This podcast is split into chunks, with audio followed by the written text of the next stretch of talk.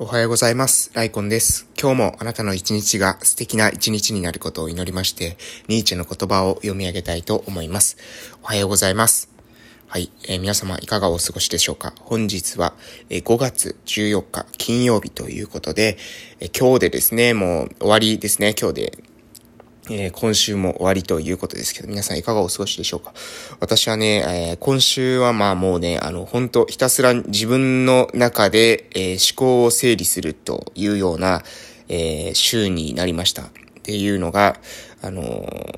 選択と集中を行ってるんですね、今。えー、どういうことかというと、ただただ、えー、行動している、ただただ、えー、いろんなプラットフォームで発信していたっていうことをですね、ずっと続けてきたんですけれども、その中から自分の、えー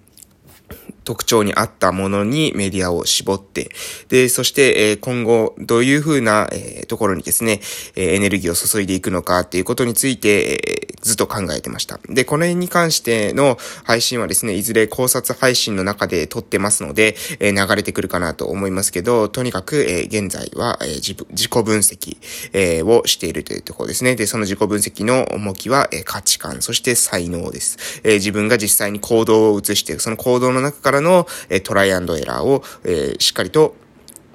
えー、絞っていく、絞っていくというかな、なんていうのかな。あの行動した中で繰り返されて、え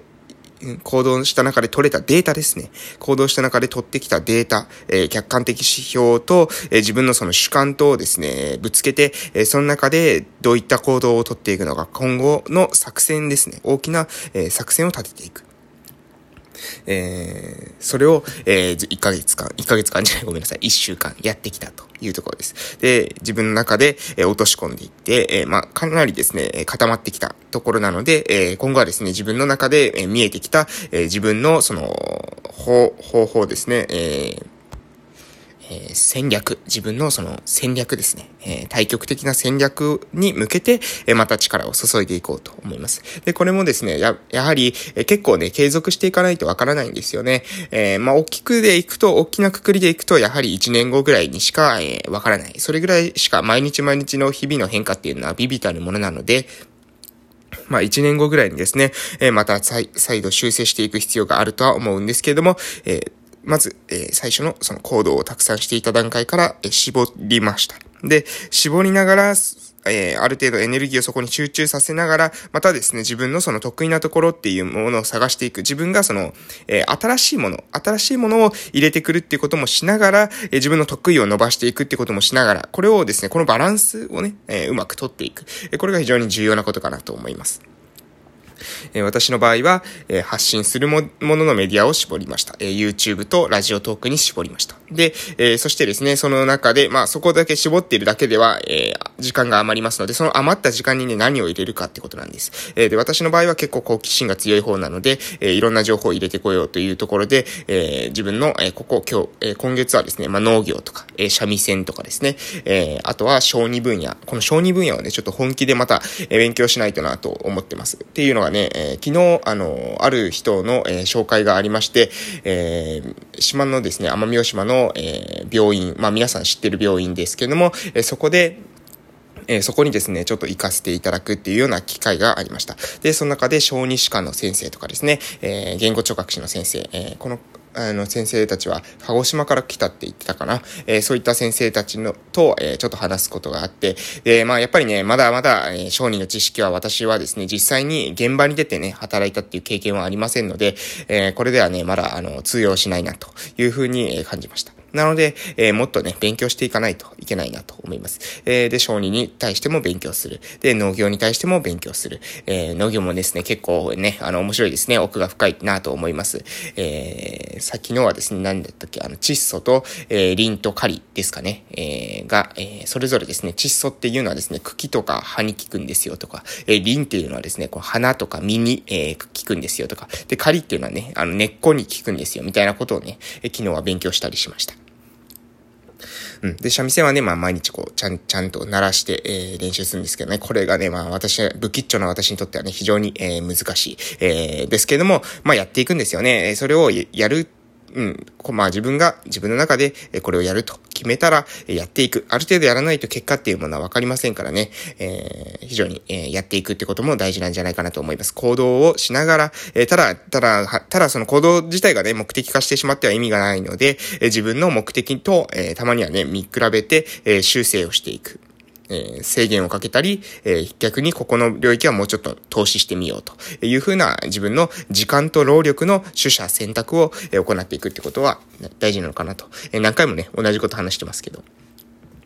えー、そう思いました。で、えー、そんな感じで今日の内容に移らせていただきたいと思います。えー、今日の内容はですね、えー、っと、こちらですね、え、ニーチェの言葉、え、多くの人の判断に惑わされないというような内容です。え、それでは行きます。多くの人の判断に惑わされない。仕組みや道理のごくはっきりしたもの、あるいは説明が簡単にできる事柄を人々は軽く扱う傾向にある。その反対に説明が尽くされていないもの、曖昧さや不明瞭さが残る事柄を人々は重要なものだと受け取る傾向がある。もちろん本当は何が重要で何がそうでないかはこういう心理が左右する判断とは別のところにある。だから人々の気持ちの動きに惑わされて何が重要であるかを間違って判断しないようにしよう。はい、えー、人間的な、あまりに人間的なからですね、えー、多くの人の判断に惑わされないということです。えー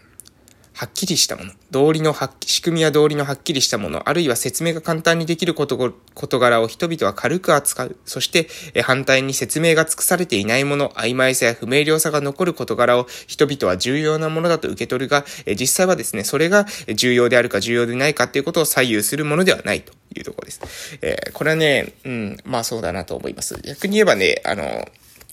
なんていうのかな、心理っていうんですかね、えー、物事の心理っていうのはシンプルだと思うんですよね。物事の心理、えー、っていうのはシンプルです。えー、シンプルだと思ってます、私は。えー、で、なので、えー、そう考えるとですね、心理っていうものはもしかしたらですね、皆さんの、え、中にもうすでにあるかもしれない。皆さんがもう心理、え、世の中の成り立ちの心理っていうものを知っているかもしれません。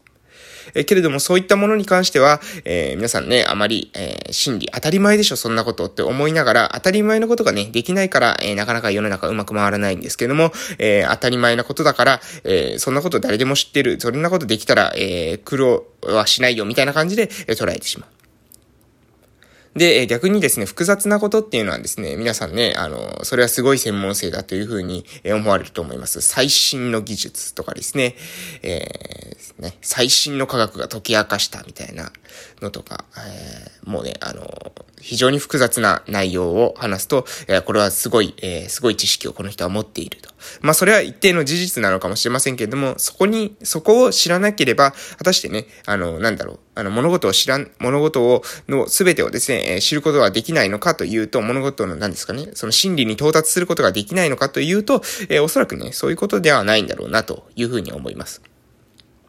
真理というのはね、逆にシンプルだと思うんですよ。まあなんでしょうね。えー、私はね、あの、真理っていうのは、まあみんながですね、みんながみんな、えー、何ですか、えー、人のことに、対してですね、思いやりを持って、えー、かつ自分らしさも発揮して、えー、過ごせていければ、それだけで、えー、私たちっていうのは、え何ですか、満足して過ごすことができるんじゃないかなと思います。いいですか？自分らしさも発揮しながら、自分らしさも発揮しながら、えー、かつ思いやりを持って、えー、一人一人が生活するっていうことができれば、えー、もう世界からですね、ありとあらゆる問題というものを、えー、本当になくなっていくんじゃないかなというふうに思ってます。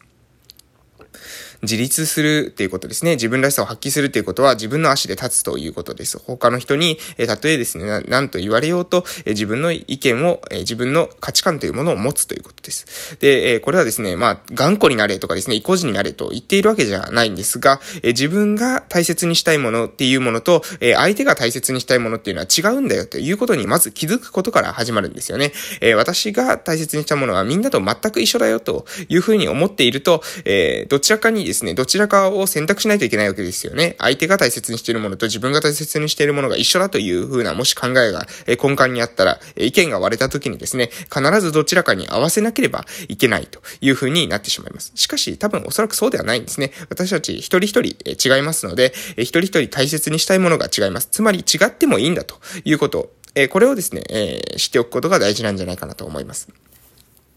で、違いを認めて、認めた上で、え違いを尊重した上でですね、で、え互いに、え心地よい距離で、え距離感が保てるような、えに、何ですか、えそういった距離感で生活すると。いうこと。そしてお互いにですね、違いはあれども思いやりを持って生活するということ。これね、非常に言ってることはシンプルだと思う、んですよ。まあ、言語化するならば、自分らしさと思いやりですね。自分らしさと思いやり。これを、持っていくっていうことが、私たちが、大切な、これからですね、何ですか？あの、本質的にはね、本質的に生きていく上で満足を得るためには、自分らしさと思いやり。これさえあれば、満足に暮らすことはできるんじゃないかなと思いますけど、じゃあね、果たしてこれを言ったところで、えすぐにそういった、え世の中になっているか、えそういったことね、まあ、別に当たり前のことだと思うんですけど、えそれがですね、世の中にじゃあ反映されているかというと、そうではないですよね。えそこにはいろいろな、まあ、人間のですね、動物的な欲であったりとか、